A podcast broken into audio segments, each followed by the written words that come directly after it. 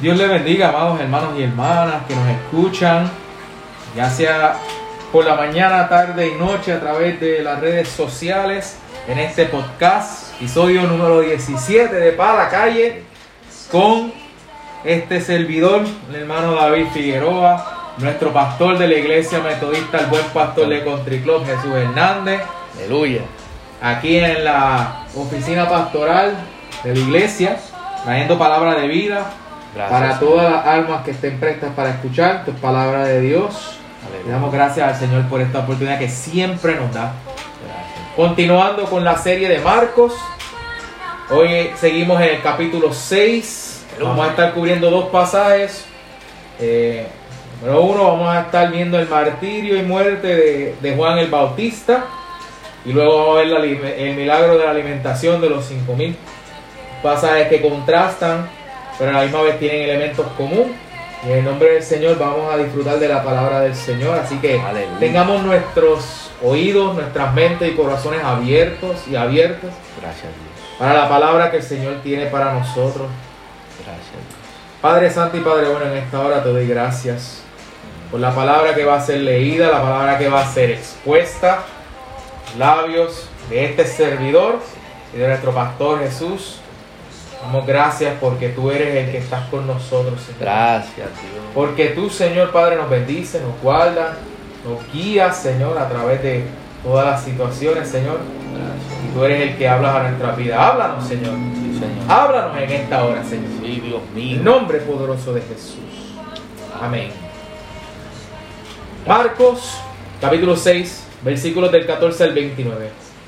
Dice así, en el nombre del Padre, del Hijo y del Espíritu Santo. Amén. Amén. Oyó el rey Herodes la fama de Jesús porque su nombre se había hecho notorio y dijo, Juan el Bautista ha resucitado de los muertos y por eso actúan en él estos poderes. Otros decían, es Elías y otros decían, no, es un profeta o alguno de los profetas. Al oír esto Herodes dijo, este es Juan, el que yo decapité, que ha resucitado de los muertos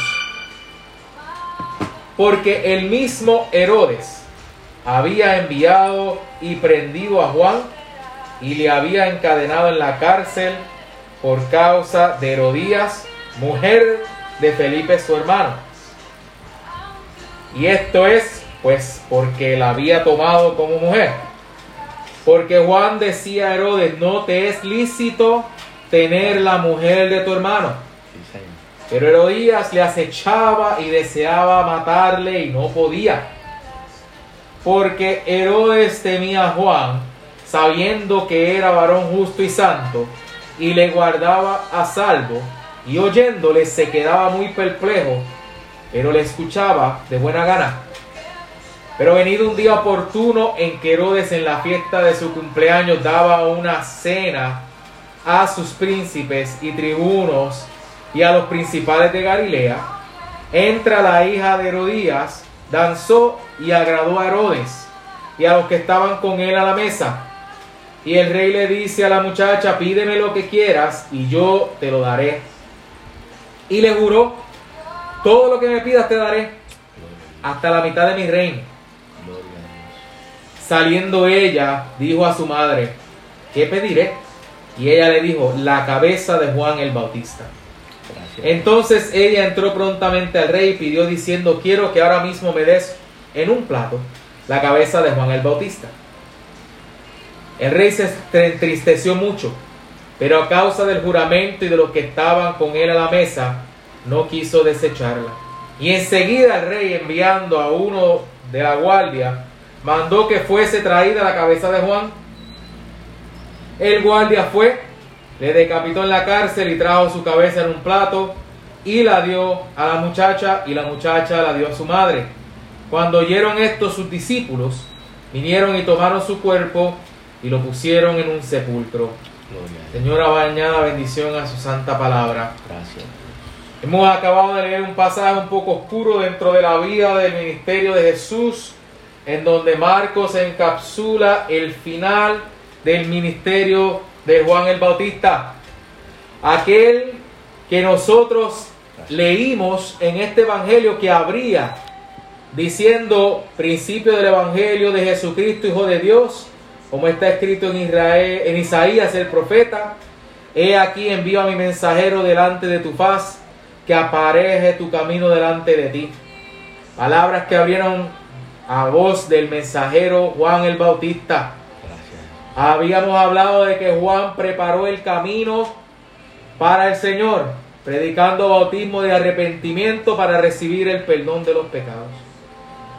Después de esto, luego lo único que ahora encontramos ahora, después de toda esa entrada, que fue gracias a Juan el Bautista hasta el momento del bautismo, es que estamos escuchando ahora del arresto de Juan, que prepara el escenario para los comienzos del ministerio de Jesús. Luego Jesús vino a Galilea predicando el mismo mensaje, arrepentidos y creer el Evangelio. Gracias, Señor. Luego vemos la misión de los doce y nos lleva esta, a esta historia del martirio de Juan. Pero Marcos concluye la historia de la misión justo después de contarnos la historia del martirio, que es la que vamos a hablar en estos momentos. Así que Juan intercala la historia del martirio dentro de la historia de la misión de los doce y luego de, ¿verdad? Y luego el pasaje de la alimentación de los cinco mil. La misión de los discípulos tiene bastante éxito. Lo vemos en los versículos 2 y 13 que, que habíamos predicado, ¿verdad? Que lo predicó nuestro pastor en el episodio pasado. Y nos asegura que la obra de Dios va a continuar aún ante el martirio de uno de sus más grandes sirvientes. Estando bajo gran persecución, la iglesia de Marcos necesitaba oír algo así.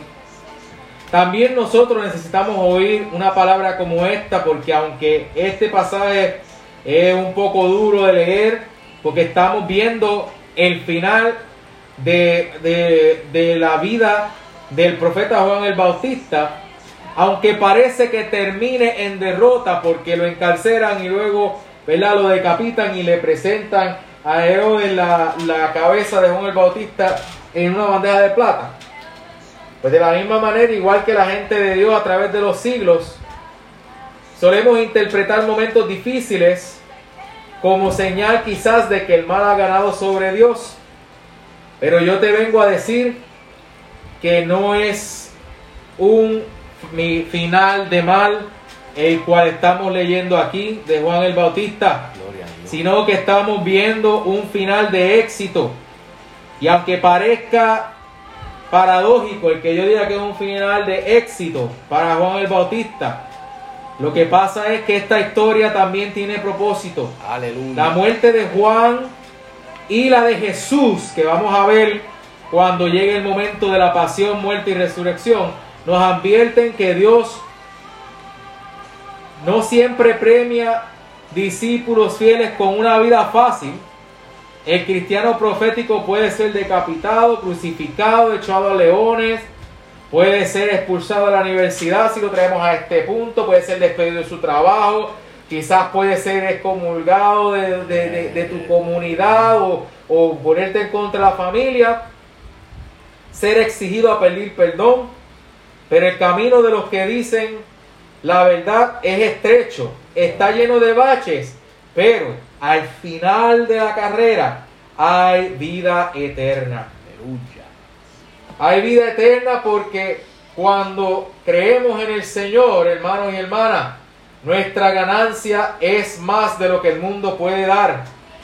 Es más de lo que el trabajo nos puede dar. Aleluya. Es Sí, más Señor. De lo que cualquier otro eh, ¿verdad? Eh, placer en esta vida nos pueda dar.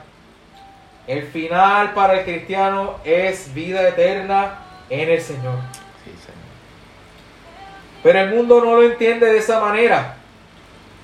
Y por eso es que muchas veces el cristiano puede ser propenso a sufrir vi- vicisitudes, diferentes problemas. Sí, Señor. Pero el Señor nos tiene una, una recompensa Sí, en el cielo. Aleluya. Nos tiene una recompensa también en esta tierra, hermanos. Sí, Señor.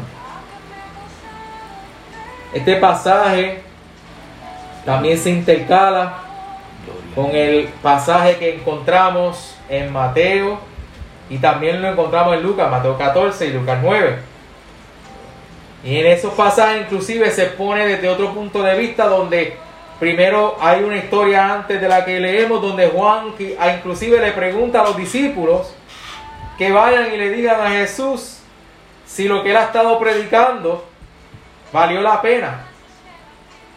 Y estoy parafraseando la palabra, pero básicamente lo que, lo que Juan le preguntaba a Jesús a través de sus discípulos que fueron a hablar con Jesús es si valía la pena todo lo que él estuvo haciendo. Aleluya. Si de verdad valía la pena morir por predicar el reino del Señor. Vive, Rey de Gloria. Y en este momento estamos leyendo el proceso por el cual pasó Juan el Bautista. Dice, según la palabra, que lo primero que pasa es que oyó el rey Herodes la fama de Jesús. A través de Juan el Bautista que preparó el camino se estaba escuchando la fama de Jesús. Y Hero- y Herodes Antipa verdaderamente era el, era el gobernador de la cuarta parte del territorio que su padre reinó. Su porción contaba de Galilea y Perea y regía según le placía a Roma. Inclusive estaba sujeto a su liderazgo. Y, había regido desde el año 4, pero será despuesto y exiliado en el 36. Así que vamos a considerar este un momento porque los 40 años de su reinado van a terminar de manera vergonzosa, no mucho después de involucrarse en las muertes de Juan y Jesús. Hermanos y hermanas, cuando el enemigo trata de atacarnos a nosotros, no hay ningún final para el enemigo que no sea en derrota, Sí, Señor. porque Cristo triunfó. Aleluya. Herodes amenazó a José y a su familia para matarlo y matar a los niños. Ahora Herodes Antipas asesina a Juan el Bautista. La mención de su nombre nos avisa del peligro que se avecina. Dice que oyó el rey Herodes la fama de Jesús porque su nombre se había hecho notorio. Y aunque, esta, y aunque estamos leyendo la historia de la muerte de Juan, comienza mencionando a ambos, Herodes y Jesús. El vínculo entre Herodes, Juan y Jesús es importante en este texto, porque hemos visto vínculos entre Juan y Jesús desde el principio. Si leemos la historia en Mateo, María y Elizabeth celebraron su embarazo juntas. Elizabeth le contó a María del papel tan preeminente que su hijo llevaría a cabo. Empieza Marcos con Juan en el desierto preparando el camino para Jesús. Juan bautizó a Jesús y su bautizo dio ocasión para que Dios revelara a Jesús como su hijo. Ambos, Juan y Jesús, están vinculados a Herodes, quien va a tomar parte en sus muertes. Herodes mata a Juan por decir la verdad. Y con tiempo veremos a Herodes involucrado en la muerte de Jesús. Herodes es, ambivalente con Juan, igual que lo será con Jesús. Herodes y Pilatos tendrán dudas al momento de autorizar la ejecución de Jesús, pero ambos se dejarán alentar por una multitud de gente. Los discípulos de Juan vinieron y tomaron su cuerpo y le pusieron en un sepulcro. Tal y como José de Arimatea haría lo mismo con Jesús en el momento de la pasión, muerte y resurrección. Gloria a Dios. Ambos Juan y Jesús continúan ejerciendo sus fuerzas después de morir. La muerte de Juan continúa obsesionando a Herodes y cree que Jesús es Juan resucitado. Jesús, de hecho, va a ser resucitado. Esto entonces es más que una historia de Juan. Es una historia de Jesús y un vistazo a la muerte que sufrirá y la resurrección que seguirá. Juan preparó el camino para Jesús con su vida Aleluya. tanto como su muerte. ¿Acaso estamos nosotros preparando el camino de Jesús con nuestra vida y hasta estaríamos dispuestos a preparar el camino de Dios con nuestra muerte? Sí, Señor. Aleluya. Desde ahora le voy a decir, hermano, Gracias, Jesús. yo no sé cómo yo reaccionaría ante la situación que Juan estaba. Pero déjeme decirle, hermano, que el Espíritu de Dios que estaba en Juan el Bautista tenía que ser grande. Aleluya. Porque ser lo suficientemente valiente para enfrentar la muerte, preparando el camino a Jesús, él tomó un gran riesgo, hermano. Recuerden que él tomó un gran riesgo porque nosotros ahora conocemos la historia de Jesús 2021 años a- ahora. Y aún el más ateo, el más agnóstico conoce de por lo menos del personaje de Jesús y sabe lo, lo grande que, que- que se ha inculcado en la fama en el mundo entero. Por lo menos saben que asociar el nombre de Jesús se asocia con la deidad de ser el Hijo de Dios, aunque crean en nuestra religión o no. En otras palabras, hermano, ya hay una ventaja para nosotros en el creer en Jesús. Amén. Sí, Pero hermano, Juan estaba poniendo todas las cartas en la mesa por un hombre que vino misteriosamente del desierto al camino, se paró donde Juan el Bautista y pidió que lo bautizaran y descendió una paloma. Sí, Señor. Pero hermano, en ese tiempo todavía se regía bajo la ley. Todavía había todo el proceso de los mandamientos, estaba todo el proceso, ¿verdad? De las leyes, todos los sacrificios, hermano. No existía el concepto de, de una persona que iba a ser tanto 100% humano como 100% Dios. Hijo de Dios, hijo del ser humano, que iba a ser el cordero que iba a morir por los pecados. Hermano, Juan nunca supo eso. Aleluya. Solamente tenía la guianza, el Espíritu de Dios, que le indicó que preparara el camino para Jesús. Y déjeme decirle, hermano, Gloria. Juan tenía mucho respeto por Jesús. Y Juan sabía de lo que Jesús estaba haciendo.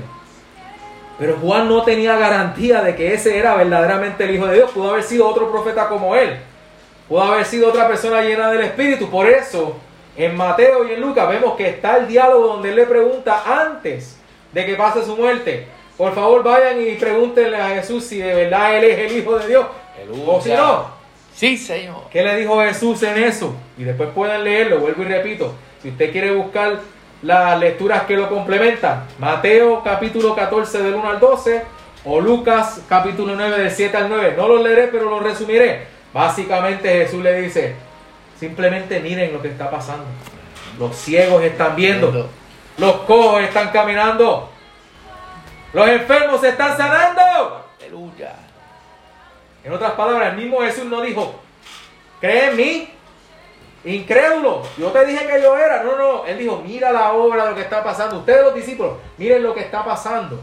Gloria. Para que ustedes entiendan que esto que Juan preparó es aún más grande que yo, Jesús, porque es el ministerio de mi Padre. Sí, Señor. Hermanos y hermanas, Aleluya. vale la pena preparar el camino del Señor aún con nuestra vida.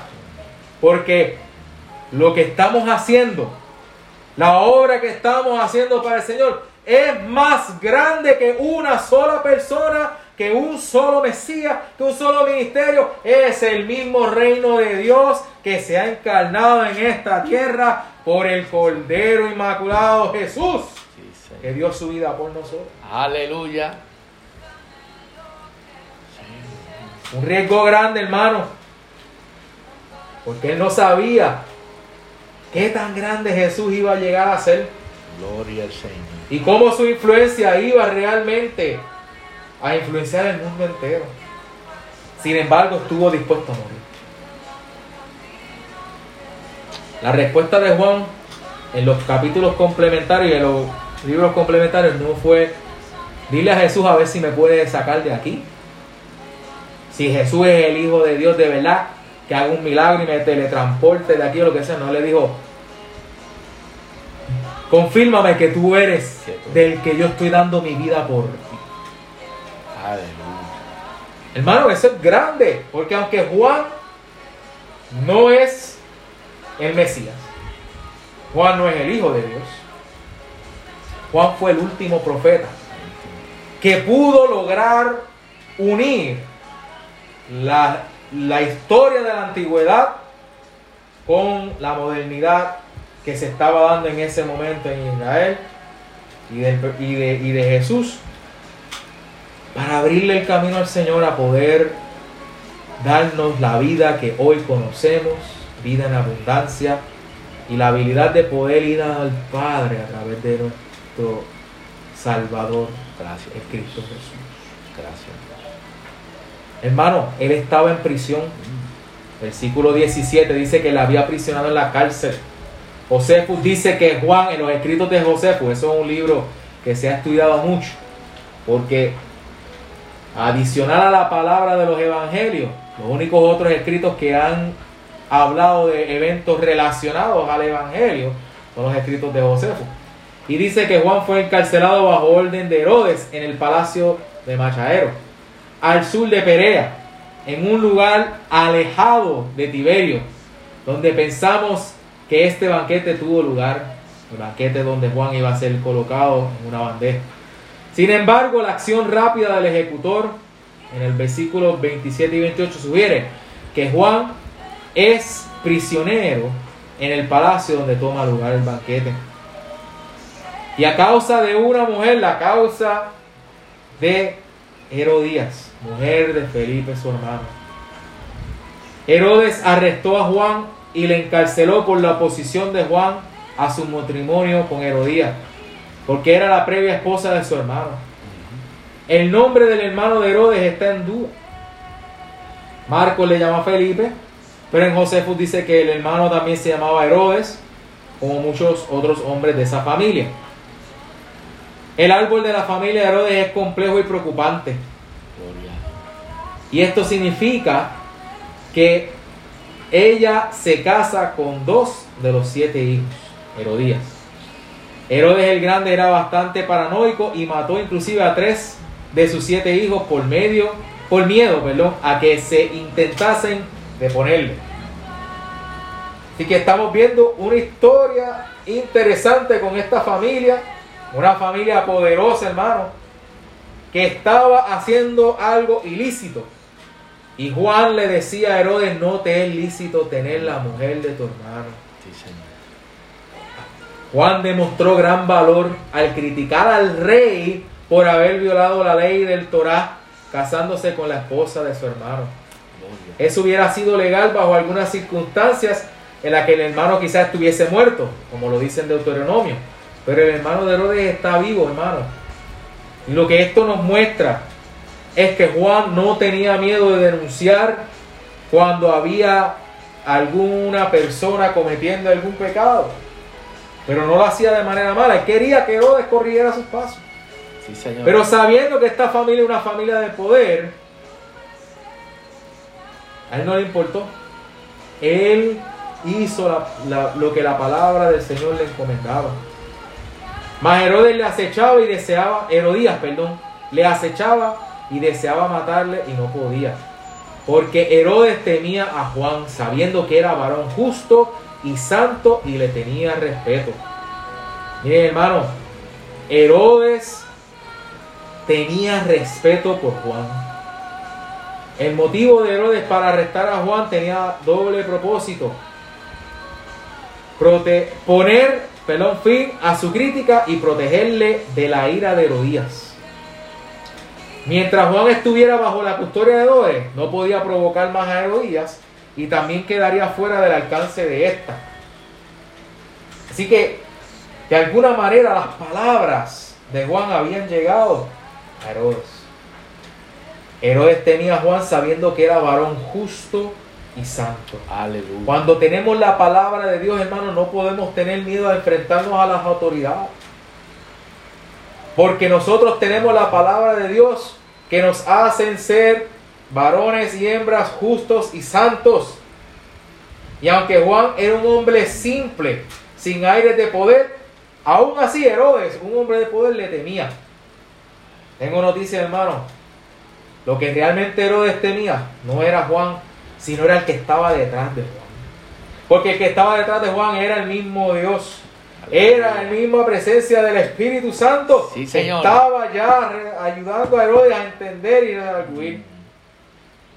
Por eso es que es importante que nosotros tengamos valor, hermano.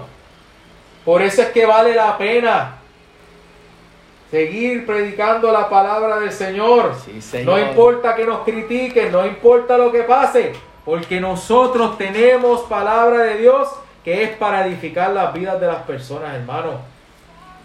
Familiares, amistades, todos, todo nuestros, nuestro mundo que esté cercano a nosotros, tenemos que ser como Juan, valeroso. Tenemos que estar vestidos de valor, rellenados del Espíritu del Señor, Sí, para poder seguir predicando su palabra. Aun cuando seamos criticados, cuando seamos desechados, aun cuando sintamos que nos están apretando, aun cuando sintamos que lo que están haciendo es metiéndonos en una prisión, no importa, hermano. Tenemos que ser valientes para el Señor y tenemos que estar dispuestos a dar el todo. Gloria. Porque cuando lo damos todo, el Señor está con nosotros. Sí, Señor. Tanto fue así que el mismo Herodes creía que Jesús era, era Juan resucitado. El ejemplo de Juan era tanto que él pensaba que este Mesías era Juan. Otra vez. Sí, Señor. Ahora nosotros tenemos que hacer lo mismo que Juan, pero a la inversa. Tenemos que ir dando el mensaje. Tanto que ahora se cambia la tortilla y la gente piensa, ese no es Jesús Hernández el que está hablando, ese no es David Figueroa, ese es el Jesús que yo había mandado a matar. Eso es lo que el enemigo tiene que estar diciendo, pero este no es el Jesús que yo mandé a crucificar. ¿Cómo es que lo veo? Cada vez que veo a Jesús Hernández caminando por ahí predicando la palabra, Sí, cada sí. vez que veo a la hermana Margarita, a la hermana Heriberto, cada vez que veo a cualquier persona que haga la voluntad de Dios, Aleluya. decía, ¿cómo puede ser si este es el Jesús? Tenemos que caminar como Juan al punto de que nos confundan como si fuéramos Jesús. Porque Jesús vive en nosotros. Aleluya. Sí podemos pasar por cosas difíciles, hermano. Gloria a Dios. Pero yo te aseguro que aún así, cuando parezca que el final es de, eh, parece que fuese una derrota, la ganancia es la vida eterna, hermano. El Señor está con nosotros. Sí, Señor. El Señor está contigo. Gracias. El Señor está conmigo. Gracias.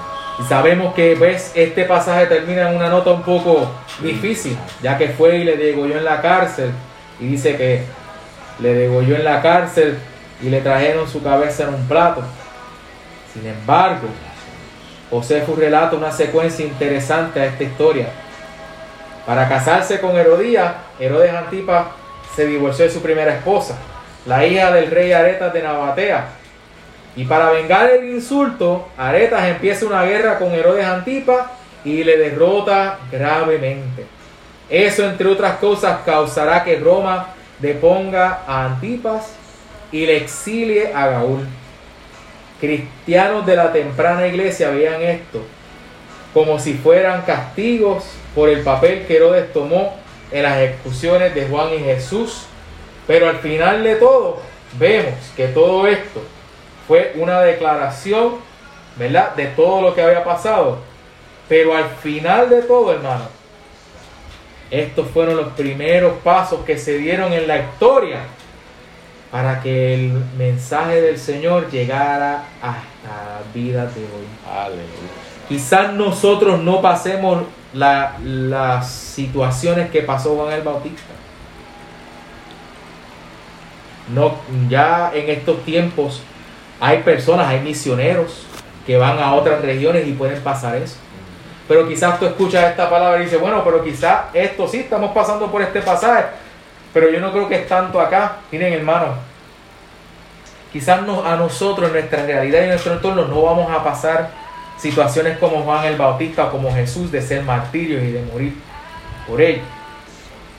Pero sí tenemos que aprender por lo menos y entender de este pasaje que no es tanto lo, lo que le pasaron a, a lo que le pasó a Juan el Bautista físicamente y su final físico, sino su final espiritual.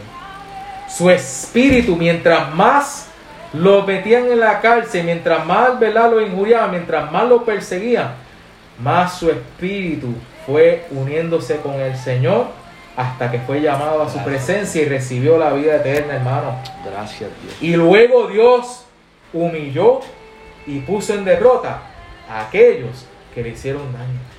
Sí. Miren, hermano, quizás en tu vida estás pasando situaciones no tan terribles como Juan el Bautista o como le iba a pasar Jesús, pero quizás en tu vida te has sentido traicionado o traicionada, te has sentido que han querido coger tu Santo. cabeza y traerla en un picador. Espíritu Y quizás eso en algún momento te ha cohibido de tú seguir hablando. A lo mejor dices, ¿por qué yo sigo creyendo en esto? ¿Cuántas veces quizás nos has dicho como quizás, ¿por qué sigo creyendo en ti, Dios? Si yo veo que todo lo que en mi vida pasa es difícil. O siento que está cayendo, no tengo dinero para pagar los billes, no tengo esto porque está pasando lo otro. Mi esposa no, ya, ya, ya ni me tiene respeto, los hijos no me tienen respeto porque no puedo proveer a mi familia. O a lo mejor en mi trabajo estoy pasando tantas cosas. Hermano, puede ser que estemos pasando situaciones difíciles, pero yo te digo en esta hora que vale la pena hacer como Juan el Bautista y proclamar la palabra del Señor donde sea, porque al final del camino Dios te va a dar la victoria. Gloria a Dios. No es casualidad que Marcos incluyera este pasaje entre medio de la misión de los doce y de luego de la alimentación de los cinco. Porque ahí están representando, ¿cómo digo? Están representando todo lo, toda, toda la, eh, la jornada de lo, que, de lo que iban a pasar discípulos, porque los discípulos también iban a terminar, ¿verdad? En situaciones difíciles. Pero ninguno de ellos dejó de proclamar la palabra del Señor y lo hicieron por ti y por mí, para que hoy en día tuviésemos la palabra en nuestras manos. Aleluya. Por ende, no podemos nosotros tener miedo de predicar la palabra porque hay gente allá afuera que necesitan escucharla. Sí, Señor. No importa lo que pase, sigamos adelante en Cristo, sigamos adelante en su presencia. Vive. Aun cuando nos quieran los reyes de esta tierra acechar y nos quieran traer nuestra cabeza en un plato, cuando lleguemos allá, el Señor va a traer el resto de nuestro cuerpo glorificado para cubrir esa cabeza en las calles de oro y mal de cristal, hermano. Aleluya. No importa lo que pase, con Cristo siempre va a haber ganancia. Sí, Señor. Dios te bendiga. Continuamos con el pasaje de la alimentación de los cinco mil. Gloria a Dios. Aleluya. Tremendo, extraordinario testimonio de Juan el Bautista. El precursor de nuestro Señor y Salvador Jesucristo. En Marcos 6:30 al 44, y damos gracias por nuestro hermano David por tan excelente sermón. Dice así la poderosa palabra del Señor, Marcos 6:30 al 44. Dice entonces los apóstoles se juntaron con Jesús y le contaron todo lo que había hecho y lo que habían enseñado. Él les dijo, venid vosotros aparte a un lugar desierto y descansan, descansad un poco, porque eran muchos los que iban y venían, de manera que ni aún tenían tiempo para comer.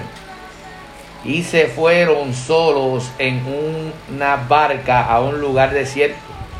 Pero muchos los vi- vinieron y le reconocieron. Y muchos fueron allá a pie desde las ciudades. Y llegaron antes que ellos. Y se juntaron a él. Y salió Jesús y vio una gran multitud.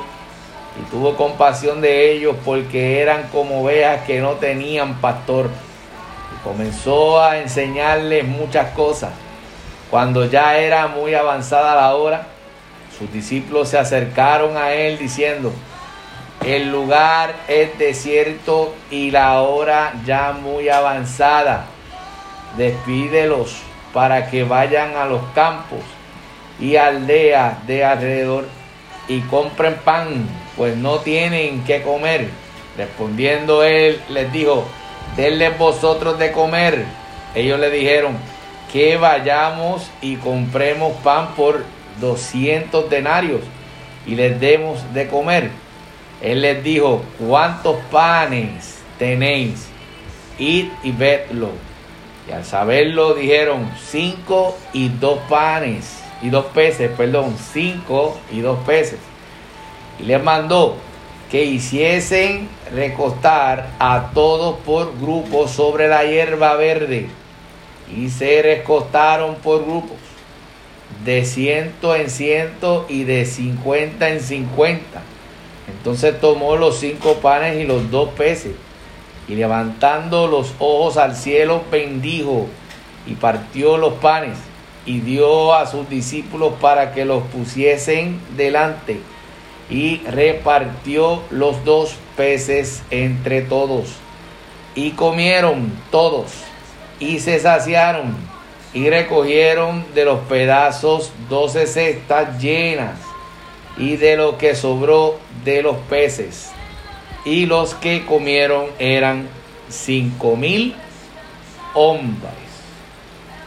Gloria a Dios. Luego de un banquete en la corte de Herodes, que tiene un final con la cabeza servida del propulsor de Jesús, Juan el Bautista, como si fuera parte de un banquete, ahora tenemos un banquete que lo suple nuestro Señor Jesucristo en un lugar desierto, en un lugar estéril, en un lugar vacío, en un lugar eh, donde eh, todo es seco, donde el Señor le da de comer a una multitud de campesinos por medio de un milagro que tomó de lo poco que había y alimentó a más de cinco mil personas.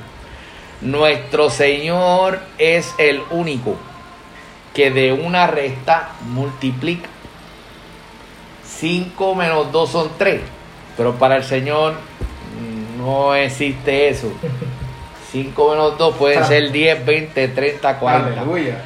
Dios de lo poco que tú tengas va a hacer milagros. Aleluya. sí, De lo poco que tú tengas, Él va a hacer que multipliquen todas las cosas. Jesús da la solución. Denle vosotros de comer. Allí hay una situación, hay hambre. Hay mucha gente. Y Jesús da la solución. Denle vosotros de comer. Al día de hoy, la iglesia del Señor que es el cuerpo de Cristo, Dios nos dice, denle ustedes de comer, denle vosotros de comer. Aleluya. Y lo poco que tengamos, Él lo va a multiplicar. Y si tenemos mucho, Él lo va a multiplicar. Aleluya. Los discípulos no pueden hacer lo que se les pide. Jesús da alimentos en el desierto. Los discípulos los ven imposible. Realmente ellos no podían suplir aquella necesidad. Pero nosotros tenemos un Dios que lo que es imposible lo hace posible. Y para Él no hay nada imposible. Gracias. Él dice, denle ustedes de comer. Y eso es una orden Sí, Señor. de nuestro Señor y Salvador Jesucristo. Si Él lo dijo, yo le creo con todo mi corazón. Amén. Aleluya. Entonces los apóstoles se juntaron con Jesús y le contaron todo lo que habían hecho y lo que habían enseñado. Marcos 6:30. Apóstoles significa enviados. El 33 dice, pero muchos los vieron y, y le reconocieron y muchos fueron allá a pie desde las ciudades y llegaron antes que ellos y se juntaron a él. Fueron allá a pie y se juntaron a él. Fueron corriendo, pero reconocieron al maestro. La gente vio al maestro, la fama de Jesús era increíble, era hermosa y la gente vio al maestro y fueron donde el maestro corriendo, otros caminando, otros corriendo, pero llegaron al maestro, llegaron a la presencia del Señor y cuando nosotros buscamos al Señor de todo corazón y con toda mi fuerza y sinceramente, mi amado hermano, Dios va a hacer algo poderoso. Sí. Iglesia Metodista, el buen pastor, Dios va a hacer algo poderoso contigo. Dios está haciendo algo poderoso contigo. Gracias, Dios Señor. lo ha hecho Aleluya. en la historia, algo poderoso contigo. Marcos 6:34 dice, y salió Jesús y vio una gran multitud y tuvo compasión de ellos, porque eran como ovejas que no tienen pastor, y comenzó a enseñarles muchas cosas. Salió Jesús y tuvo compasión.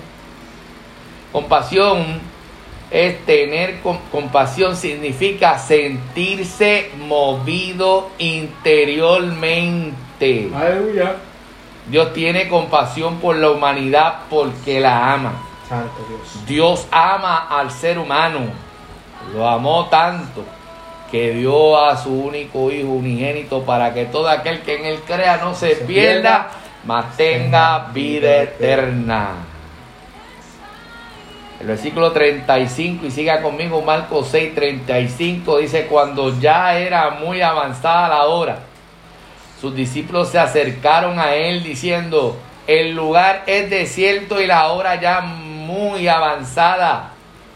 El 36 sigue, despedí, despídelos para que vayan a los campos de aldeas de alrededor y compren pan, pues no tienen que comer. Ya era tarde, dice el texto. Los discípulos preocupados por la persona le dicen al maestro, mándalos a que se vayan y compren pan, pues no tienen nada que comer.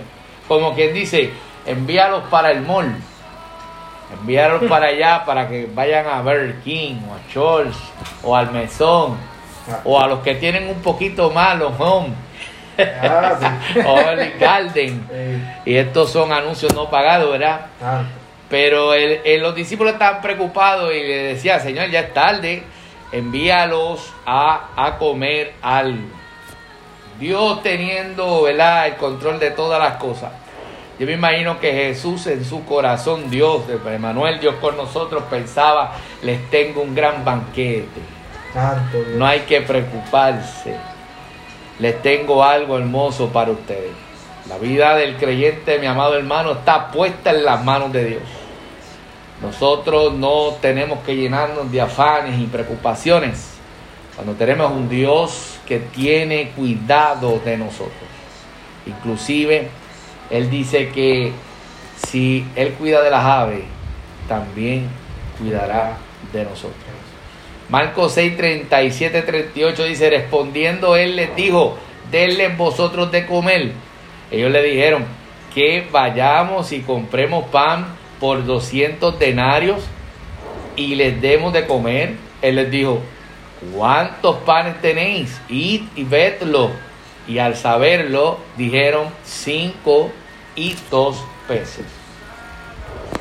200 denarios, esto es un un denario es el sueldo de un día de una persona. Si eran 200 denarios, pues entonces era un sueldo casi del medio año de una persona, ¿verdad? Para poder darle este de, 200 para poder darle de comer a esta persona. El año tiene 365, pues entonces era medio sueldo, pero aún así en Juan, dice uno de los discípulos, pero ¿qué son 200 denarios para tanta gente? No hay para tanta gente. El menú para 5 mil personas, Juan dice hombres. Si usted lee este mismo relato en Juan, dice, él dice hombres. Para el tiempo de Jesús se contaban solo los hombres. Es decir, no las mujeres ni los niños, porque eran excluidos. Significa que allá había más de siete mil o ocho mil personas y a todos el Señor les dio de comer. mismo Cinco panes y dos peces era el menú para cinco, más de cinco mil personas. Dios de lo poco, Él promete multiplicarlo. Dios de lo poco promete bendecirlo. Así que lo que tú tengas en tus manos, ponlas en las manos del Señor el evangelista Juan recoge de dónde salen esos peces. Andrés dice, aquí hay un niño que tiene cinco panes y dos peces. El evangelista Juan dice que salen de un muchacho, Andrés lo dijo, aquí están los panes y estos y dos peces. En Marcos 6:38 dice, Él les dijo, ¿cuántos panes tenéis? Id y vedlo. Y al saberlo, dijeron, cinco y dos peces. Y les mandó que hiciesen recostar a todos por grupo sobre la hierba verde. Recostar en pastos. Quería decir, dando el dato que nos ofrece Marco, dado el dato que nos ofrece Marco, que esto fue para primavera, porque al decir que los pastos eran verdes, pues entonces fue como para primavera que ocurrió este acontecimiento.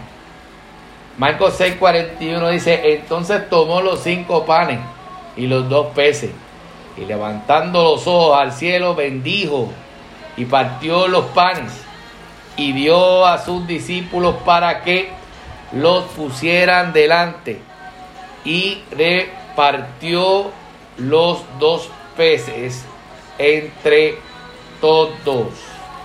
Y el 17, Mateo, en Mateo capítulo 14, versículo 17 dice, y ellos dijeron, no tenemos aquí sino cinco panes y dos peces. En Mateo capítulo 14, versículo 18 dice, y les dijo, traédmelo. Cuando Jesús ve aquella multitud, dice que en Juan, en Mateo dice que Él los sanó a todos.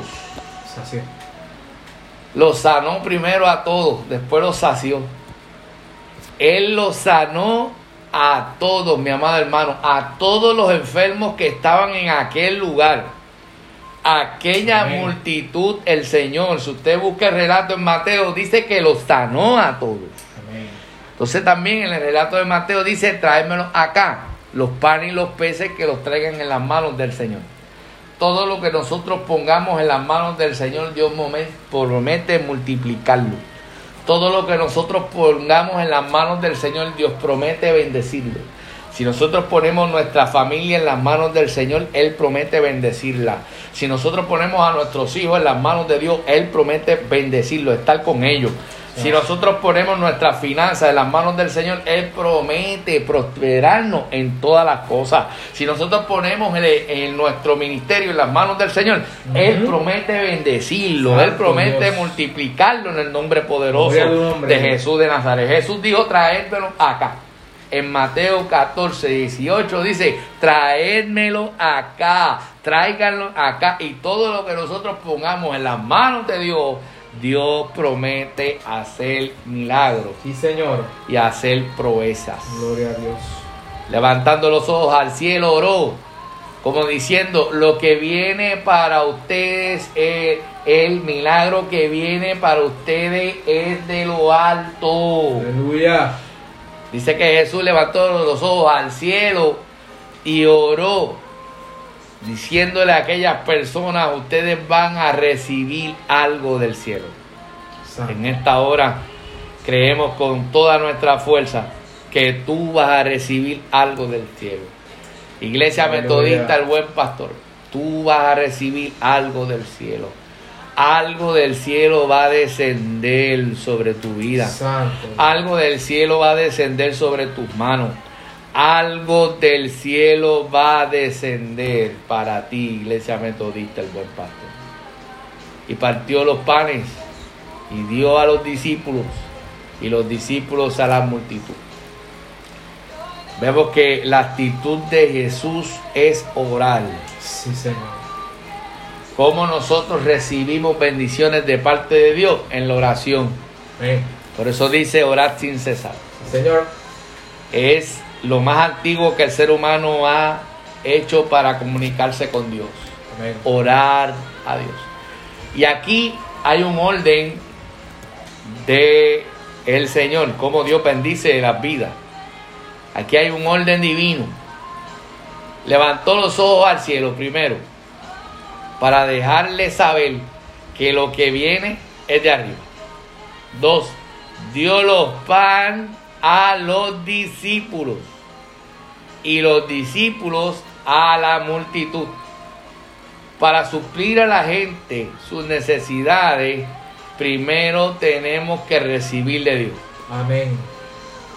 Jesús oró, dio gracia, lo partió y se lo dio a los discípulos y los discípulos a la multitud. Santo Así es el orden de Dios. Nosotros recibimos de Dios para entonces dar. No podemos dar lo que no tenemos. Tenemos que recibir de lo alto para poder suplir la necesidad del ser humano. En Marcos 6:42 dice, y comieron todos y se saciaron. Comieron todos y se saciaron. Sí, Señor. Que aquel pancito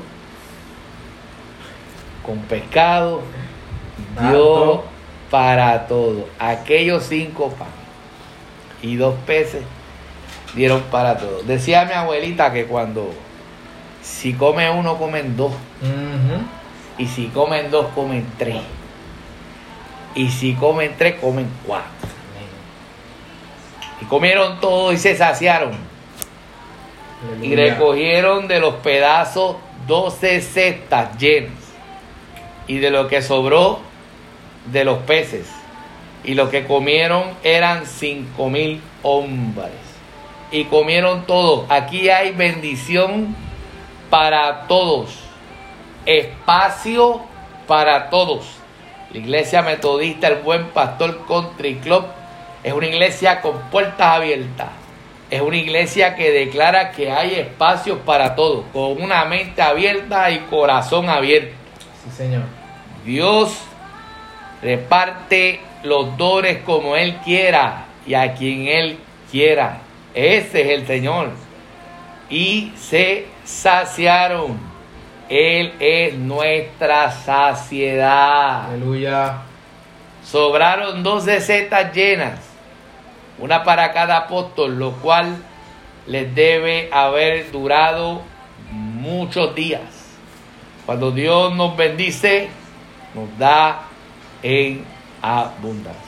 Sí, Señor. Y se, y, y se mismo poder, y su mismo poder, nos cubre hoy y multiplica todo lo que tenemos. Ese mismo poder que se movió para suplir la necesidad aquella multitud es el mismo poder que está hoy manifestándose en nuestra vida. Es el mismo poder que multiplica todo Ay, lo que santo, tenemos. Señor. Es el mismo poder, mi amado hermano, que nos bendice hoy, mañana y siempre.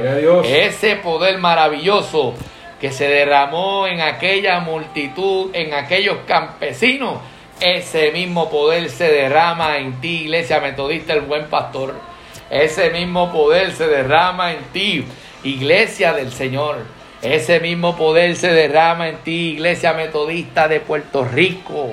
Ese mismo poder está para bendecirnos a cada uno de nosotros. Dios les bendiga y les dé paz en Gracias, esta Señor. hermosa hora. Dios quiere bendecirte. Dios toca a la puerta de tu corazón para darte paz y alegría. Gracias, Señor. Si en este momento, a la hora, ¿verdad?, que estés oyendo este podcast, tú quieres recibir al Señor como tu único exclusivo Salvador de tu vida, Él toca la puerta de tu corazón. Él te llama. Y a ti, hermano, que nos escucha, de lo poco que tengas, Dios promete multiplicarlo. Pon todo en las manos del Señor. Dios dice en esta mañana, en esta tarde o en esta noche, nos dice, traédmelo acá. Tráeme a tu familia. Tráeme a tus hijos. Tráeme tu ministerio. Tráeme tu vida, que yo te bendeciré. Dice el Señor a cada uno de nosotros. Nuestro hermano David ora para luego despedir con la bendición pastoral. Sí, Señor. Gracias, Padre, por esta hermosa palabra que hemos expuesto, Señor. donde tú nos invitas, Señor Padre, a ser valiente, predicar y preparar tu palabra, Señor, no importa lo que pase, porque hay que darle de comer a la gente, Señor, hay que darle de comer a los hermanos, así como Dios le dijo a los discípulos, denle de comer. Yo te doy gracias, Señor, por la palabra que ha sido expuesta por nuestro pastor, tremenda palabra que también nos recuerda, Señor, Padre, como tú eres un Dios de procesos, Sí, Señor. como primero tu hijo miró al cielo, reconociendo tu autoridad y para que la gente viera que el poder que iba a hacer este milagro venía de lo alto, Señor, venía de ti, Señor. Para luego poderlo compartir con los discípulos, para que luego los discípulos los compartieran con las personas. Que nosotros podamos mirarte a ti siempre, Señor. Podamos alzar nuestra mirada y pedir, Señor, tu bendición para luego poder compartirla, Señor Padre, Aleluya. con nuestro hermano, nuestra hermana que está a nuestro lado, Señor. Que tú, Señor Padre, nos guardes y nos guíes en el camino, Señor. Sí, Que tú nos revistas de valor, Señor, para seguir tu palabra, Señor. Aun cuando enfrentemos situaciones difíciles, Señor. Gloria a Dios. Y que cada uno de los, de, los, de los oyentes, Señor, que en esta hora se ha conectado para escuchar, Señor, este podcast, que reciba de tu Espíritu Sí, tu Señor. palabra en esta hora.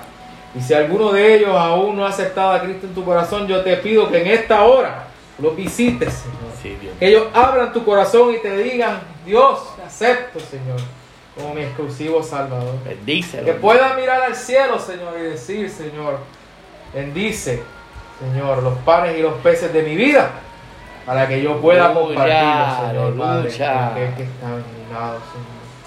Porque como decía el pastor, Señor, en su mensaje, aún con lo poco, Señor, que nosotros tengamos, tú lo tomas, Señor, y lo bendice para que se multiplique Señor. Sí, Señor. Que lo que podamos ofrecer, aunque poco, Señor, te lo ofrezcamos a ti de corazón. Para que tú seas, Señor Padre, trabajando nuestras vidas y seas tú transformándonos. Gracias, Señor Padre, por esta palabra expuesta, Señor. Que lo hacemos en tu nombre, Señor Padre. Y en tu nombre que oramos, Señor, en el nombre de Jesús. Amén. Y que la bendición del Padre y la comunión del Hijo, ilusión y consolación de tu Espíritu, de su Espíritu Santo, esté con cada uno de nosotros siempre. Dios les bendiga y hacia adelante en el Señor, que Dios es bueno. Aleluya. Dios les bendiga. Hacia adelante. Amén.